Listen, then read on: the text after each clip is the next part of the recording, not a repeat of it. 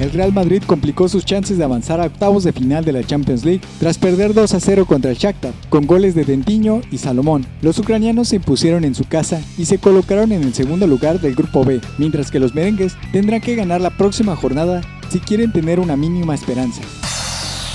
En otras noticias, el boxeador veterano Mike Tyson ganó 10 millones de dólares en su regreso al ring contra Roy Jones Jr., quien apenas ganó un millón. Sin embargo, Iron Mike declaró que donará todo el dinero a instituciones que ayudan a los afectados por la pandemia de COVID-19. Por último, el piloto británico Lewis Hamilton expresó su malestar tras dar positivo por coronavirus. El heptacampeón de la Fórmula 1 se perderá el Gran Premio de Sakir.